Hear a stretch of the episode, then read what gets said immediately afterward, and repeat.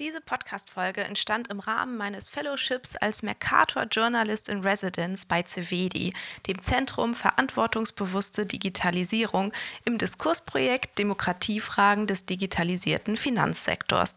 Vielen Dank für diese Möglichkeit. Hi und herzlich willkommen zu einer neuen Folge meines Podcasts Finance and Feelings. Ich bin Anissa Brinkhoff. Hinter den Kulissen wird in Europa aktuell quasi an einer neuen Währung gearbeitet, dem digitalen Euro. Natürlich findet es nicht wirklich hinter den Kulissen statt, aber es wirkt auf mich so, weil bisher nur eine Fachöffentlichkeit darüber diskutiert. Da schrillen bei mir natürlich alle Alarmglocken, weil noch ein weiteres finanzielles Instrument dieser Art brauchen wir nun wirklich nicht. Es ist also mal wieder an der Zeit, die Wissenschaft zu befragen. Meine Gästin dieser Folge heute ist Carola Westermeier. Sie arbeitet unter anderem an der Universität Gießen mit den Schwerpunkten Finanztechnologien und der Politik von Dateninfrastrukturen und beschäftigt sich intensiv mit der Diskussion rund um den digitalen Euro. Ich will von ihr wissen, was genau soll das eigentlich sein, ein digitaler Euro? Wer entwickelt den und wieso und brauchen wir den wirklich? Welche Nutzen soll diese Währung erfüllen und werden die Bedürfnisse und die Teilhabe von allen Menschen mitgedacht? Und was macht das eigentlich mit unseren Daten? Ich freue mich total auf das Gespräch. Herzlich willkommen im Podcast, Carola. Ja, sehr gerne. Schön, dass ich da sein darf. Erklär mal, was ist denn überhaupt der digitale Euro? Ich habe mir jetzt zwar x Vorträge dazu angehört, aber ich würde nicht behaupten, dass ich es so verstanden habe, sodass ich es selber erklären könnte. Ja, ja, das kann ich gut verstehen. Es ist auch etwas komplex und vielleicht auch etwas abstrakt. Also der digitale Euro soll praktisch digitales Zentralbankgeld sein. Und jetzt fragt man sich, was ist denn digitales Zentralbankgeld? Also wir haben letztendlich zwei Formen von Geld, mit denen wir im Alltag umgehen. Das eine ist Zentralbankgeld und das haben wir im Moment nur in Form von Bargeld. Und diese Form von Geld ist eben abgesichert über die Zentralbank. Ja, das, das, dafür sichert die Zentralbank den Wert ab und damit ist es eigentlich die sicherste Form von Geld, die wir haben. Alle anderen Formen von Geld, die wir im Alltag nutzen, also Karte, äh, EC-Karte, Kreditkarte, ähm, Banküberweisung, ähm, Guthaben bei irgendwelchen äh, Zahlungsdienstleistern, das ist privates Geld. Das heißt, es ist eine Forderung von uns an diese privaten Zahlungsdienstleister, Banken oder andere irgendwelche Zahlungsunternehmen. Und damit ist es klar im, äh, praktisch schon auch weiterhin sicher. Wir haben auch eine Einlagensicherung in Europa. Aber es gibt eben schon noch einen, ja, einen gewissen Rest, eine äh, gewisse Unsicherheit dabei, wenn wir irgendwie eine Bankenkrise haben würden, ähm, dass, dass dieses Geld eben nicht ganz so sicher ist wie Zentralbankgeld. Zudem ist einfach auch Zentralbankgeld ein öffentliches Gut, ja. Also die Zentralbanken sind öffentliche Institutionen und äh, damit sind sie nicht ganz der demokratischen Kontrolle unterworfen wie andere Institutionen, aber sie sind erstmal eine öffentliche Institution. Da arbeiten Beamtinnen und Beamte, also Leute, die jetzt mit dem, was sie machen, auch kein Geld verdienen müssen. Das ist vielleicht auch noch ein Aspekt, der dabei interessant ist. Beim digitalen Euro kommt dann noch eben zusammen, dass er diese, dieses elektronische Geld ähm, mit dem Zentralbankgeld zusammenbringt. Also es ist die einzige Form dann von Zentralbankgeld in elektronischer Art und Weise, die wir haben können. So, und damit ist es weiterhin relativ abstrakt, aber es wäre halt diese, diesen Transport, es würde das öffentliche Gut Zentralbankgeld in den digitalen Raum bringen. Und damit auch die einzige Möglichkeit, eben mit diesem öffentlichen Gut über alle diese ganzen Online-Verfahren, aber auch äh, vielleicht an der Supermarktkasse damit zu zahlen, wenn wir eben nicht Bargeld benutzen wollen. Also es scheint relativ abstrakt und ich verstehe das, dass man da erstmal mal, ich muss immer viel erklären, wenn ich darüber spreche. Aber ich glaube, was einfach ähm, gut ist zu wissen, ist, ja, das Geld ist dann ein öffentliches Gut, es ist äh, Zentralbankgeld. Und es läuft eben dann auch vor allem auf einer öffentlichen Infrastruktur. Das ist schon ein Unterschied zu den Geldformen, die wir ansonsten nutzen. Aber dann ist doch vielleicht dieses Beispiel an der Kasse ganz gut. Das heißt, ähm, ich könnte mir dann überlegen, ich zahle entweder bar aus dem Portemonnaie oder ich zahle digital, aber das ist auf jeden Fall das gleiche Konto und das gleiche Geld, das da abgeht. Das ist bloß nicht mehr über weiß ich nicht, meine Kreditkarte oder meine äh, Girokarte? genau, genau. Also es sind, man kann sich so ein bisschen vorstellen, wie ähm, verschiedene Wege, über die das Geld dann läuft. Also klar, Bargeld ist am direktesten, die Zahlung ist direkt beglichen, 20 Euro wandern von links nach rechts. Bei elektronischem Geld ist das immer ein bisschen komplizierter. Da werden Forderungen hin und her, die ab die äh, sozusagen die ähm, Settlement, also das heißt, dass das Geld wirklich transferiert wird. Äh, das dauert manchmal ein bisschen. Wir sehen das auch manchmal auf unseren Konten, dass Sachen vorgemerkt sind und dann dauert es ein bisschen. Bei Kreditkarten eh noch mal ein bisschen länger. Genau. Also und deswegen kann man sich gerade bei diesen allen elektronischen Formen vorstellen. Es gibt praktisch diese privaten Geldstraßen, nenne ich sie jetzt mal, wo wir mit EC-Karten und Kreditkarten zahlen können. Darüber läuft unser Geld dann über diese privaten Wege. Das läuft auch alles wunderbar.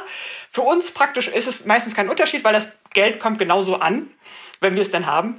Äh, also wenn wir die notwendigen Ressourcen haben. Und mit dem digitalen Euro würde praktisch eine, eine Straße entstehen, die öffentlich äh, gebaut ist.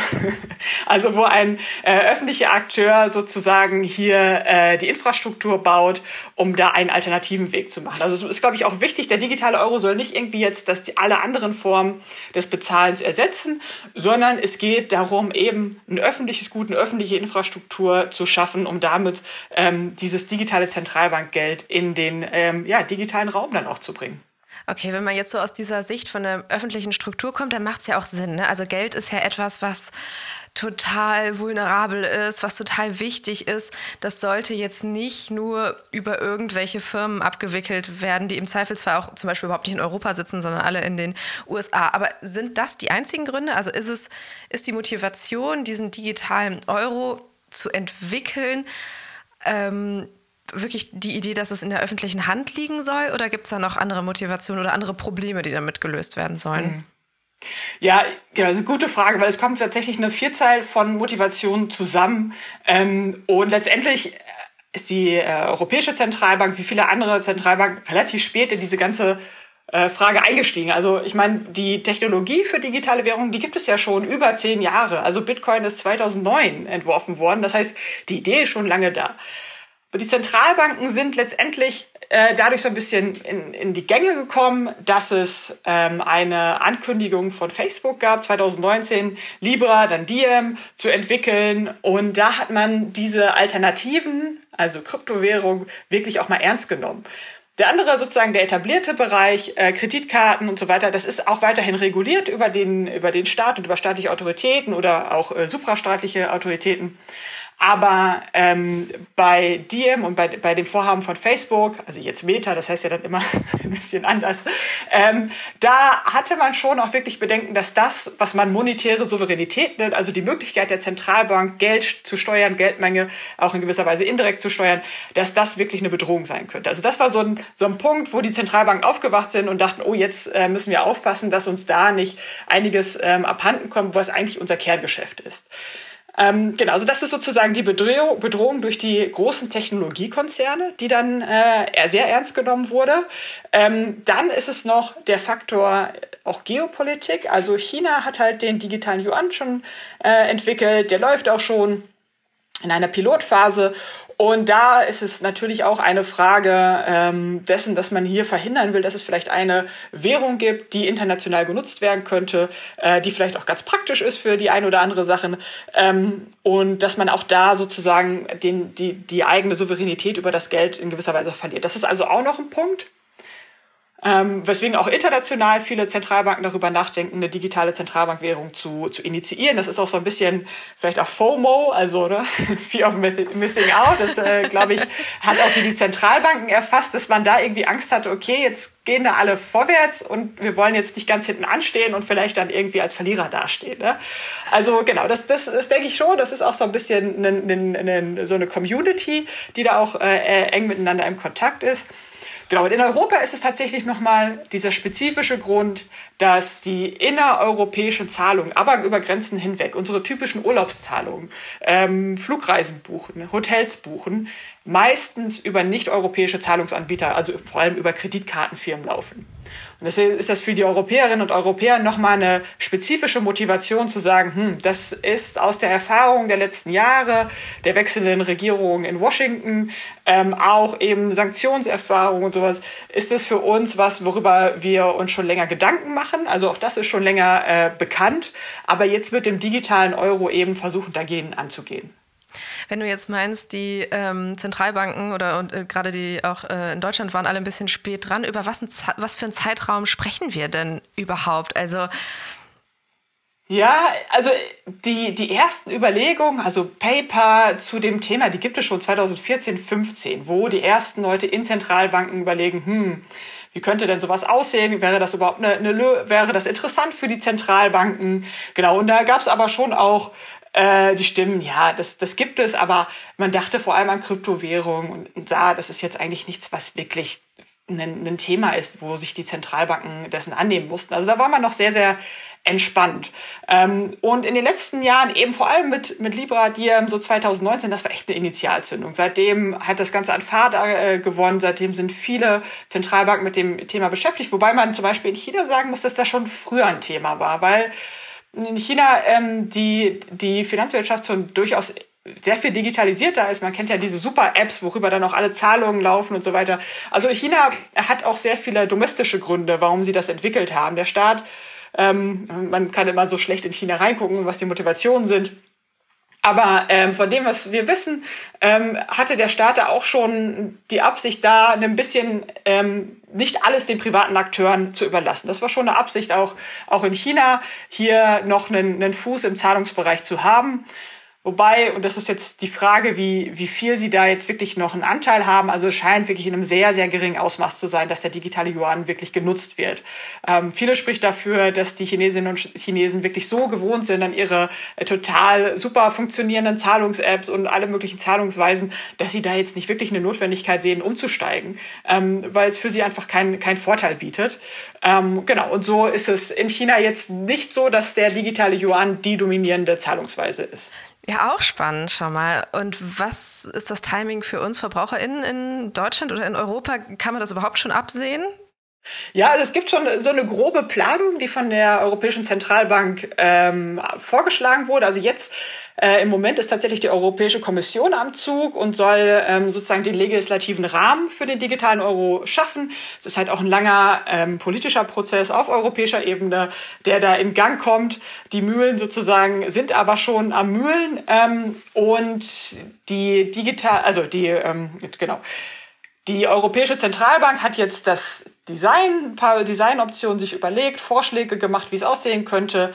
Ähm, und jetzt soll es dann, wenn Ende des Jahres, genau das ist ein wichtiger Punkt, im Herbst oder Ende des Jahres soll eine endgültige Entscheidung fahren, ob man in eine äh, Realisierungsphase geht, wo es dann nochmal um Testen geht, austesten, schauen, ob es funktioniert. Die soll nochmal zwei Jahre dauern. Also könnten wir mit Blick auf die langfristige Zeit so ein bisschen sehen, okay, 2026 27, also aber nicht schon ein bisschen weit weg, aber nicht mehr ewig weit weg, ähm, könnte der digitale Euro tatsächlich äh, in den Umlauf kommen.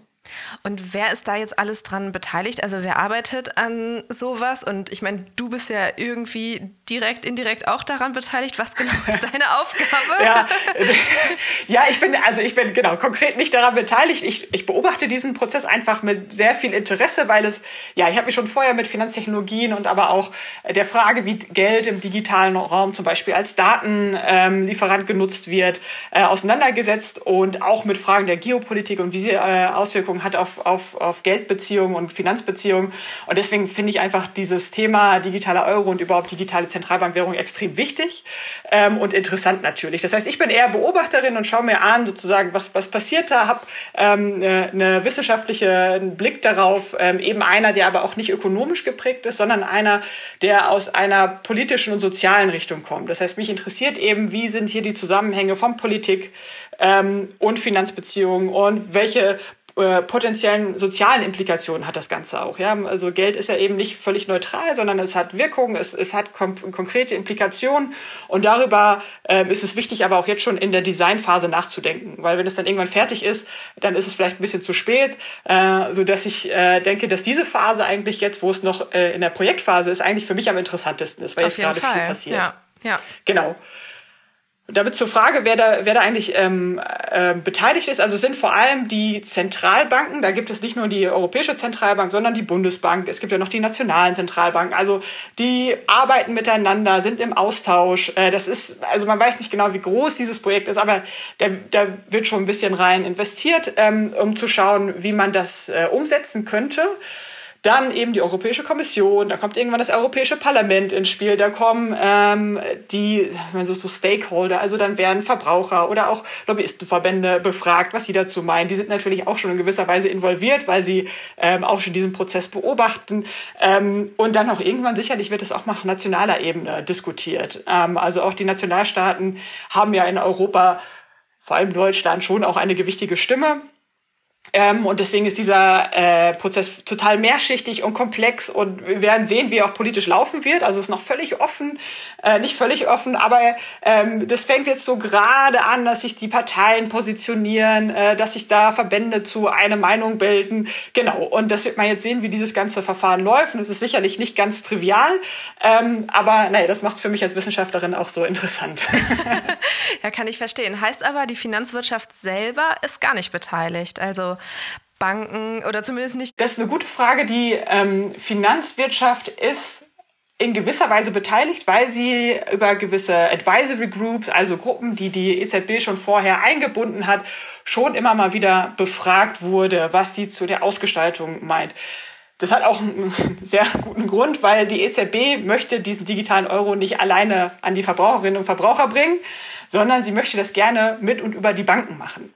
Ähm, und dafür braucht sie natürlich auch deren Unterstützung und hat äh, die deswegen schon relativ früh im Prozess eingebunden. Wenn man jetzt die Banken fragt, ob sie das ausreichend ihre Meinung wiedergespiegelt sehen, dann wird man, glaube ich, ein paar unterschiedliche Meinungen dazu sehen. Aber die EZB hat schon ähm, die eingebunden in den Prozess, Überlegungen, weil natürlich da auch ein bisschen Expertise ist. Ja, das ist natürlich auch so. Die Banken machen das schon seit Jahren, Zahlungsabwicklung. Ähm, und äh, deswegen ist das ja auch sinnvoll, die, die da auch irgendwo einzubinden, zumindest mit ihrer Expertise. Aber genau, das heißt, im Moment noch nicht, dass es jetzt ein digitaler Euro für die Banken ist, ähm, sondern das ist tatsächlich was, was jetzt im Gespräch ist, wie er genau ausgestaltet wird und wer letztendlich dann ähm, ja auch gewisserweise davon profitieren wird. Ähm, das ist noch in, also ist noch nicht ausdiskutiert, sagen wir es mal so. Okay, das bleibt auf jeden Fall mega spannend, könnte ich mir vorstellen. Ich wollte im Rahmen dieses Stipendiums ähm, ja herausfinden, inwiefern Frauen bei der Digitalisierung von der Finanzbranche mitgedacht werden. Und ähm, da ist natürlich sowas wie eine digitale Währung total wichtiger Aspekt. Und ich dachte mir, ich finde erstmal raus, wie unterschiedlich Frauen und Männer denn mit Bargeld umgehen. Und egal, wen ich da gefragt habe, ich habe nicht wirklich Zahlen dazu gefunden. Selbst als ich die Bundesbank gefragt habe, ähm, ja, wie gehen denn Frauen anders mit eurem Bargeld um als äh, Männer, habe ich die Antwort bekommen, ja, hm, nee, ich glaube, den Faktor Geschlecht haben wir noch nie miterhoben. Ich weiß nicht, ob das die finale Antwort ist. Und wenn ich nochmal x andere Menschen gefragt hätte, vielleicht wäre ich irgendwann auf irgendwelche Fragen gestoßen, aber es war zumindest nicht so offensichtlich. Aber wie kann das denn sein, dass wir nur einen Anwendungsfall haben, der beobachtet wird oder der erforscht wird ähm, im Umgang mit Bargeld? Das ist ja erstmal keine sonderlich gute Grundvoraussetzung, oder? Ja, ja, da teile ich erstmal deine, deine Meinung, ähm, dass es vielleicht keine gute Grundvoraussetzung ist, weil man vielleicht was darüber wissen sollte. Aber also es gibt so ein paar ähm, Überlegungen, äh, die ich anstellen könnte, warum das vielleicht so ist. Wobei ich immer natürlich einen riesen Disclaimer vorwegstellen muss. Ich kenne die Studien nicht, ich weiß nicht, wie sie gemacht wurden. So, das muss man immer, glaube ich, vorwegschicken, weil auch so Studien und Befragungen zu machen, ist auch eine gar nicht so einfache Sache. Ne? Und man will manchmal die Hürden besonders niedrig halten, sodass man sagt, wir erheben jetzt gar nicht so viele persönliche Daten oder Hintergründe, sondern man macht so wenig Antworten wie möglich. Also es kann auch relativ forschungspraktische Gründe haben. Also ich will jetzt nicht sagen, dass das irgendwie ähm, äh, nicht nicht mitgedacht wurde, sondern vielleicht gibt es einfach praktische Gründe, warum man das nämlich nicht gemacht hat. Okay. Aber als Sozialwissenschaftlerin, wo eben solche Fragen schon ein bisschen mehr Relevanz haben, auch immer mitgedacht werden, Ungleichheiten aller Arten ja auch mitgedacht werden, ähm, ist das natürlich schon ein, ein interessanter Befund, dass das erstmal nicht miterhoben wird. Und das würde ich jetzt auch so ein bisschen mit eben unterschiedlichen Fachkulturen ähm, erstmal erklären, wobei das auch eine tentative Erklärung ist. Aber es wäre meine Vermutung eben, in den Zentralbanken sitzen nicht unbedingt Sozialwissenschaftlerinnen, sondern Ökonominnen, Ökonomen ähm, oder andere Fachdisziplinen, ähm, die andere Herangehensweisen an solche Fragen des Geldes zum Beispiel haben. Und dann ist es oftmals, ja, wir wollen praktische Dinge erfragen und das ist doch jetzt irgendwie eine Nebensache oder so. Also es ist einfach nicht unbedingt deren Hauptfokus. Ähm, aber ich, ich stimme dir absolut zu. Es wäre total spannend, dazu genauere Fragen, zu, äh, zu äh, genauere Erhebungen zu haben und mehr zu wissen, wie äh, bestimmte Gruppen damit umgehen. Also wir haben so ein bisschen äh, anekdotische Einblicke, wie unterschiedliche Gruppen mit Bargeld umgehen, dass zum Beispiel Leute mit einem geringen Budget mit geringen ähm, finanziellen Mitteln sehr, sehr gerne Bargeld nutzen, weil sie dann ihr Budget sehr transparent haben. Ja? Sie haben einfach ein, ein Budget in ihrem Geldbeutel und dann können sie sehen, wenn die, die Scheine nach und nach weniger werden, ähm, dass das Budget bald am Ende ist. Und damit hat man natürlich auch eine, eine gute Handhabe darüber. Aber das sind eher so anekdotische Sachen. Es wäre wirklich spannend, nicht nur sozusagen den Faktor Geschlecht, das wäre, fände ich, auch total spannend zu wissen, ob Frauen vielleicht eher zu Bargeld tendieren, vielleicht auch weniger. Ähm, und natürlich soziale Ungleichheiten. Migrantische Gruppen wäre auch spannend, äh, wie, wie da der Umgang mit, mit Geld ist. Ähm, genau, also das sind alles Fragen, die ich, die ich, wo ich absolut dir zustimme. Das ist sehr spannend ähm, und auch absolut relevant, um gerade, wenn wir jetzt wieder über den digitalen Euro sprechen, wenn wir sagen, okay, wir wollen eine inklusive Währung haben, wir wollen ermöglichen, und das ist ja gerade der, auch das Anliegen der Zentralbank, und das, da ist sie vielleicht auch eben mit einem gewissen Alleinstellungsmerkmal da, weil sie ja nicht Geld verdienen muss mit dem, was sie macht, sondern sie könnte eben den, Exklu den Inklusivitätsgedanken nach vorne stellen. Und dann wäre es natürlich gut, wenn sie viel darüber wüsste, wie sie das am besten machen könnte. Ne? Also wie kann man eben verschiedene Gruppen besser einbinden, wie kann man äh, das so designen, dass es vielen den, den Zugang dazu auch ermöglicht. Äh, das sind, glaube ich, dann wichtige Fragen, ja. Ja, voll. Also ich habe schon fast das äh, Problem, sowas äh, nicht, dass ich sowas gar nicht erst ernst nehmen kann, wenn ich mir denke, ähm, wir wissen überhaupt nicht, was wir vielleicht alles verbessern müssen, können, sollen und wenn ich jetzt an generelle digitale Produktentwicklung denke, dann ist die ja komplett userzentriert und natürlich ist das was anderes, wenn ich jetzt ähm, irgendwie neue Kopfhörer entwickle, als wenn ich eine neue Währung entwickle. Andererseits kommt auch eine andere Verantwortung mit einher und deshalb stellt sich mir schon so ein bisschen die Frage, wie wird denn sichergestellt, dass dieser digitale Euro auch angenommen wird und dass er überhaupt passt zu den Menschen, die damit bezahlen sollen? Gerade wenn du sagst, China testet da schon total viel, nutzt aber trotzdem niemand, obwohl das ja eine total digital affine Gesellschaft ist und damit Sicherheit die Regierung auch nochmal andere Hebel hat, sowas in den Markt reinzudrücken. Ähm, wie wird das dann in der EU denn gesehen? Also wie meinen die das denn, dass die das schaffen? Mhm. Ja, total gute Frage. Also ich kann leider nicht, also ich würde gerne ein bisschen auch reinblicken können, da die, wie die EZB genau da testet, was sie für Designoptionen hat und wie sie die auch dann äh, testet. Ich hoffe, dass das ausreichend gemacht wird ähm, und natürlich auch mit verschiedensten Gruppen. Da muss man natürlich noch international denken. Das ist ja auch in Europa. Nicht alle Voll, handeln ja. so ist wie in Deutschland, sondern wir haben ganz verschiedene Zusammenhänge, äh, ganz verschiedene Kulturen, die da auch äh, mitkommen und mitgedacht werden müssen.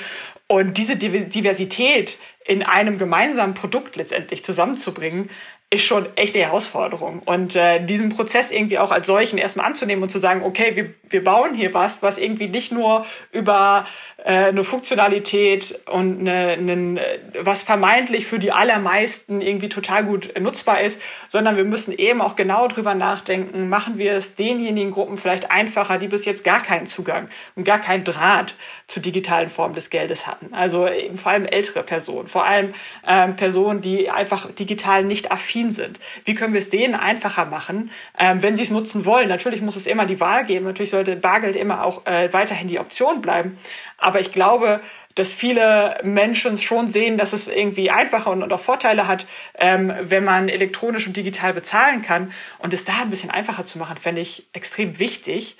Ähm, und auch, wie ich würde es auch tatsächlich als genuine Aufgabe dieser öffentlichen Institutionen sehen, ähm, dass, sie das, dass sie das berücksichtigen, was eben die, die kommerziellen Akteure, weil sie sagen, naja, das sind so kleine Gruppen, das ist doch irgendwie nicht, also das lohnt sich doch gar nicht, dafür nochmal die extra Meile zu gehen.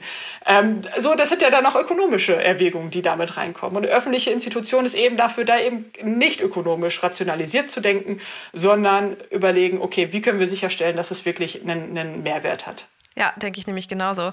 Welche Kritik gibt es denn grundsätzlich an der Idee von der digitalen Währung? Also falls es vielleicht überhaupt welche gibt und gibt es vielleicht auch Risiken, die damit einherkommen? Ja, genau. Es gibt definitiv äh, Kritik und die kommt vor allem, ja, die kommt von ähm, durchaus Ökonomen, Ökonomen oder auch, ja, jetzt inzwischen auch von äh, PolitikerInnen, die sagen, naja, also wofür brauchen wir das eigentlich? Ja, also wir können doch den ganzen Tag bezahlen, wir werden doch unser Geld los. Es gibt so viele Möglichkeiten des Bezahlens. Das muss man den Leuten doch irgendwie ziemlich lange erklären, warum sie jetzt wirklich den digitalen Euro brauchen. Und so richtig wird es sich doch nie durchsetzen. Ähm, und ich glaube, ja, da gibt es auch einen Punkt. Es gibt definitiv äh, dieses Risiko, dass der digitale Euro eingeführt wird und die Leute wissen gar nicht, warum soll ich das jetzt nutzen. Ja. Also das ist sozusagen eine ganz praktische Frage. Wird es für die Menschen jetzt wirklich einen Mehrwert bringen, den sie auch als solchen empfinden? Oder ist es was, was den meisten zu abstrakt ist oder was sie einfach auch nicht gut verstehen, was, woran sie sich jetzt irgendwie auch nicht mehr nicht, nicht einarbeiten wollen, was völlig verständlich ist, ja, weil es funktioniert ja auch alles im Alltag. Genau, also da, das ist definitiv ähm, ein Risiko, das es gibt. Wobei auch da wiederum die EZB oder die äh, Zentralbank auf der einen Seite auch entspannt sein könnten, weil eben sie müssen ja damit kein Geld verdienen. Es wäre natürlich irgendwie auch ein, äh, ähm, Missschlag oder ein äh, Misserfolg, wenn es wenn es gar nicht aufgenommen würde. Aber ähm, ja, also wie ich das aus der EZB verstehe oder das, was ich jetzt bis jetzt gehört habe, haben die nicht vor, äh, große Markteinteile damit zu gewinnen. Also genau, das wäre ein, ein Risiko, dass die Leute es einfach nicht nutzen und dass es nicht ankommt und einfach nicht äh, ähm, als solches aufgenommen wird. Die, das andere Risiko, ähm, was passieren könnte, wenn der digitale Euro durchaus gut genutzt würde, ist, dass viele Menschen dann viel Geld von ihren Girokonten auf eben ein digitales Zentralbankkonto überweisen würden, weil es vielleicht besonders gut funktioniert, ähm, weil es halt gut handhabbar ist oder weil sie auch einfach eben, eben denken, na ja, wenn das das sicherere Geld ist, dann schiebe ich doch mein Geld darüber. Und diesen, ähm, dieses Risiko oder das wenn das passieren würde, dann würde das für die Banken durchaus ein äh, Problem darstellen, weil die brauchen die Einlagen, um nicht direkt, also die brauchen die Einlagen nicht, um damit Kredite rauszugeben. Das ist so ein kleiner Mythos, den es gibt, dass die, dass die Einlagen von Banken direkt auf der anderen Seite als Kredit rausgegeben werden. Aber da gibt es eine Verbindung sozusagen, die sagt, man braucht eine gewisse Summe an Einlagen, an, an Sicherheiten, um Kredite äh, vergeben zu können. Und damit wäre dieser Nexus ähm, gefährdet oder zumindest ähm, ja sagen Banken, okay, das ist für uns ein Problem, wenn Leute wirklich in, im äh, erheblichen Maße ihr Geld verschieben würden. Das ist sozusagen so ein Finanzstabilitätsgedanke, der da drin ist. Und deswegen hat die ähm, EZB auch schon reagiert und schon signalisiert, dass sie bereit ist, eine Obergrenze für den digitalen Euro ähm, einzuführen, also etwa 3000 Euro, die man dann, also im Gespräch sind 3000 Euro, die man dann im digitalen Euro halten kann und äh, damit, damit vermieden wird, dass die Leute praktisch in digitalen Euro sparen und nicht mehr ihr Geld auf dem Girokonto haben. Es scheint erstmal auch völlig paradox, weil man denkt so, warum habe ich das denn, wenn ich dann wiederum nicht mein ganzes, also das, das versteht man erstmal nicht so gerne, aber das ist im Endeffekt auch ein Kompromiss, um hier zu sagen, okay, wir sehen den Aspekt, dass es eine Gefahr sein könnte für die Finanzstabilität oder zumindest für das Geschäftsmodell der Banken. Also machen wir eine halt Obergrenze. Wir wollen nur, dass die Leute damit bezahlen. Wir wollen aber nicht, dass die Leute damit sparen. Ähm, das ist so eine, so eine Implikation dabei. Die aber, ich verstehe das oftmals wird dann so gesagt, das, also mir leuchtet das überhaupt nicht ein, warum das dann so sein sollte. Ich verstehe ich auch. Aber das sind eben auch manchmal die Ausgestaltungskompromisse, die damit einhergehen. Boah, es klingt so unfassbar komplex, ehrlich gesagt. Und wenn ich so eine random Summe wie 3000 Euro denke, dann denke ich mir so, hm, okay, vielleicht ist es doch noch ein längerer Weg und bis äh, die Akzeptanz in der Bevölkerung dafür, das Verständnis dafür da ist, braucht es eine Menge Aufklärung. Mhm. Ähm, aber wer profitiert denn davon, wenn wir jetzt mehr digital bezahlen oder mit so einer Zentralbankwährung bezahlen? Geht es da auch um Daten ist das, also ist ja immer so eine berechtigte Frage, wo man sagen kann, okay, kann uns der Staat dann überwachen? Will der das eigentlich überhaupt? Also was sind noch so ein bisschen da die Hintergründe? Genau, also die, diese Frage der Daten im, beim digitalen Bezahlen ist definitiv eine sehr wichtige. Ähm, aber gleichzeitig muss man sich klar machen, mit jeder elektronischen Bezahlung, mit jeder digitalen Bezahlung produzieren wir schon Daten und die gehen dann an private Akteure, ja. die dann damit auch Dinge machen. so, äh, wir wissen manchmal nicht so ganz so gut, äh, was damit genau gemacht wird. Da haben wir keinen Einfluss drauf. Aber äh, es gibt definitiv die Nutzung von Transaktionsdaten für kommerzielle Zwecke. Es gab zuletzt einen Bericht und eine Recherche von netzpolitik.org, die sehr gut nachgezeichnet hat, wie ähm, Datenintermediäre für die Werbeindustrie gewisse Daten auswerten und die dann als Kategorien äh, ausgeben, sozusagen Leute mit hohen Einkommen, Leute mit geringen Einkommen, dass dann äh, Werbetreibende diese Kategorie nutzen können und sagen, bitte dahin die Werbung ausspielen. Und da waren zum Beispiel auch als Datenquellen ähm, äh, war Mastercard gedacht, äh, genannt. Also das fand ich schon ähm, eklatant. Und da sieht man auch, okay, und wenn man mal kurz drüber nachdenkt, was mit den Transaktionsdaten alles verbunden ist an Aussagen über einen selbst, ja, dann, dann merkt man relativ schnell bei einem Blick auf die eigene Transaktionshistorie, dass das sehr, sehr aussagekräftige Daten sind. Also die, die, die, ähm, die Frage, wie Finanzdaten gehandelt werden, wer darauf Zugriff hat und wer sie verwenden darf, ist eine sehr wichtige, weil es eben extrem sensible Daten sind und auch Daten, die wir einfach nicht in gewisser Weise vermeiden können. Ja, wir können nicht auf Social Media gehen. Wir können gewisse Plattformen nicht nutzen, aber nicht zu bezahlen ist manchmal gar nicht mehr möglich. So, und deswegen müssen wir, glaube ich, mehr ähm, darauf schauen, wie wird mit unseren Daten da umgegangen. Und das ist jetzt aber auch eine zentrale Frage bei der Ausgestaltung des digitalen Euros. Wer darf hier die Transaktion sehen und wer, wie viel Zuge, Zugang ist notwendig, um Transaktionen überhaupt zu ermöglichen? Also ich meine, man muss ja auch klar, man muss ungefähr wissen, von woher kommt das Geld, wohin geht das Geld, wie viel Geld. So ein gewisser Grundstock an Daten ist notwendig, aber es gibt eben auch Technologien, ähm, äh, die Daten und die Transaktion möglichst anonym zu gestalten, datenarm zu gestalten. Ähm, gleichzeitig gibt es aber auch sehr starke Regulierungen, die gegen Geldwäsche und Terrorfinanzierung gerichtet sind, sodass es auch hier schwierig ist, da zu sagen, äh, es gibt eine anonyme Zahlungsweise. Das wird es wahrscheinlich nicht geben, soweit ich es verstehe. Ähm, aber ich denke, es ist weiterhin ein Anliegen, gerade von Verbraucherschützerinnen, Verbraucherschützern, Datenschützern, Datenschützerinnen, hier darauf zu pochen, zu sagen, okay, okay, wenn wir schon irgendwie äh, diese digitalen Datenspuren haben, dann sollte es so gestaltet werden, dass sie eben auf keinen Fall kommerziell genutzt werden. Die EZB hat gesagt, klar, wir wollen die sowieso nicht kommerziell nutzen. Warum auch? Ja, die müssen ja damit kein Geld verdienen. Aber natürlich ist die Frage, ja, aber wer hat denn dann noch weiterhin Zugriff darauf? Gibt es Dritte? Gibt, haben dann die Zahlungsdienstleister, über die die Zahlungen abgewickelt äh, werden, haben die äh, Zugang zu den Daten? Also das sind wichtige Fragen, die jetzt aber auch zu diesem Ausgestaltungsprozess gehören. Ähm, und welche, wo ich auch so denke, wieder, okay, da muss auch wirklich eine öffentliche Diskus äh, Diskussion und vielleicht auch eine öffentliche Institution sagen, okay, das könnte ein Mehrwert sein, dass wir hier äh, unseren Verbraucherinnen und unseren Bürgerinnen und Bürgern ähm, wirklich auch deutlich machen, ähm, wir gehen mit euren Daten behutsam um, wir haben kein Interesse daran, dass die weiterverwendet werden für kommerzielle Zwecke. Ja, ich finde gerade diese öffentliche Diskussion total wichtig, ehrlich gesagt, auch wenn die Politik, PolitikerInnen gewählte VertreterInnen sind aus ähm, der Bevölkerung häufig sind sie halt doch ein bisschen fernab von dem, was wirklich stattfindet. Und wenn ich jetzt an Menschen ohne Konten denke oder so, wie werden die mitgedacht? Das ist halt auch eine Verantwortung, die vom Staat äh, kommt.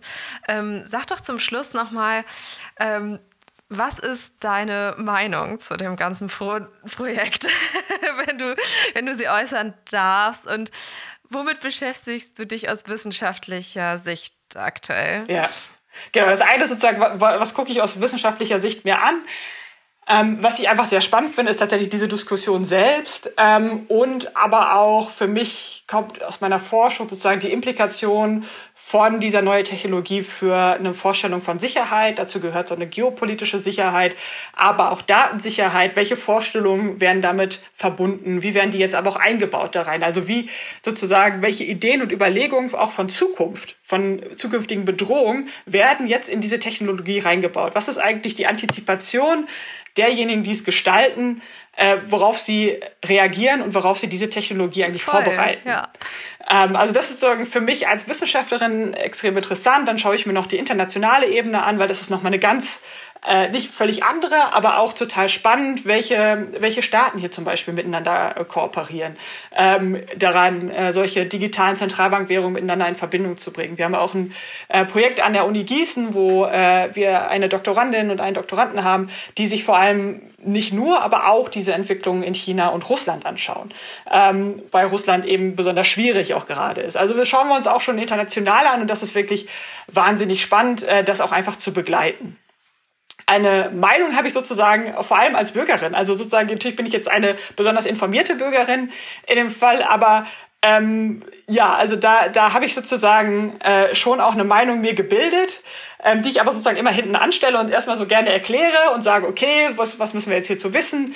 Ähm, aber ja, also ich wäre in dem Sinne würde ich sagen, wäre ein digitaler Euro sinnvoll, wenn er eben gut ausgestaltet ist. Und eine gute Ausgestaltung ist für mich eine, die die Bürgerinnen und Bürgerinnen, äh, die die Bürgerinnen und Bürger ähm, eben zuerst berücksichtigt und überlegt, wie könnten wir da wirklich einen Mehrwert bieten, wie könnten wir hier ähm, auch äh, kommunizieren, ja, das ist auch, glaube ich, eine wichtige Sache, ähm, warum das eine Alternative ist zu den Zahlungsweisen. Das heißt noch lange nicht, dass es breit genutzt werden sollte. Die Leute sollten immer eine äh, Wahl haben zwischen privaten und staatlichen Alternativen, für, zwischen Bargeld und anderen. Das ist total wichtig dabei. Aber ich glaube, dass es schon Dinge gibt, die ich zum Beispiel lieber über einen digitalen Euro machen würde, als über einen privaten Dienstleister. Ähm, aber eben nur, wenn ich wüsste, was mit meinen Daten da passiert. Also vielleicht bin ich, natürlich bin ich besonders sensibilisiert für dieses Thema, aber ähm, das ist für mich schon, schon eine wichtige Sache. Und dann sind wir, glaube ich, insgesamt auch in, in einer Entwicklung oder in Überlegungen, dass wir sagen, na ja, es gibt Dinge, die wir als Gemeinschaft und als, als Gesellschaft nicht mehr nur privaten Akteuren überlassen sollten. Weil eben Gefahren aufkommen, Entwicklungen aufkommen, die ähm, staatliche Stellen ähm, als solche adressieren und die, die auch meistern müssen. Und deswegen glaube ich, dass es schon erstmal per se sinnvoll ist, eine öffentliche Alternative zu diesen privaten Zahlungsdienstleistern zu haben. Die muss ja auch erstmal nur da sein, ob die jetzt irgendwie weit verbreitet ist, ist eine andere Frage. Aber einfach eine zu haben, finde ich schon mal an sich sinnvoll. Und so, das sind so ganz grundsätzliche Überlegungen dazu. Dann kann man noch ganz viel über Ausgestaltung diskutieren und das kommt, glaube ich, auch in den kommenden Jahren. Aber das sind so ganz grundsätzliche Überlegungen, wo ich denke, ja, der digitale Euro kann sehr sinnvoll sein, wenn wir ihn gut gestalten. Ja, stimme ich dir total zu. Ich bin auch super gespannt, was da noch alles passiert ähm, und finde auch den ganzen Prozess total interessant, aber auch ähm, wie das kommunikativ begleitet wird, weil ähm, solange eine Fachöffentlichkeit nur diskutiert, glaube ich, ist die Akzeptanz in, in der breiten Bevölkerung einfach nicht gegeben. Also da geht es dann an allen Menschen dran vorbei und wie du meinst, man muss ja auch erstmal verstehen, warum ich das nutzen sollte, damit ich es im Zweifelsfall vorziehe vor den Bezahlmöglichkeiten über ähm, private Anbieter. Ich danke dir total für das Gespräch. Ich habe sehr viele Fragen beantwortet bekommen von dir. Es sind auch ungefähr zehn neue aufgekommen, wo ich mir dachte, ah, da habe ich mir noch keine Gedanken drüber zu gemacht. äh, da bleibe ich dann am Ball und äh, ja, verfolge einfach diesen Prozess und diese Entwicklung. Und danke dir nochmal tausendmal für deine Zeit und für dein Gespräch. Sehr gerne. Ja, vielen Dank fürs Gespräch, vielen Dank für deine Fragen und ja, sehr spannende Perspektiven, die du mitbringst. Vielen Dank das war's auch schon mit der Folge. Ich hoffe, euch hat das Hören des Gesprächs genauso viel Freude gemacht wie mir das Aufnehmen. Dies ist ja noch ein ganz kleiner und junger Podcast, deshalb würde ich mich wahnsinnig über Bewertungen und Kommentare auf Spotify, iTunes und Co freuen, um mehr Reichweite und Sichtbarkeit zu bekommen. Tausend Dank euch und bis zur nächsten Folge.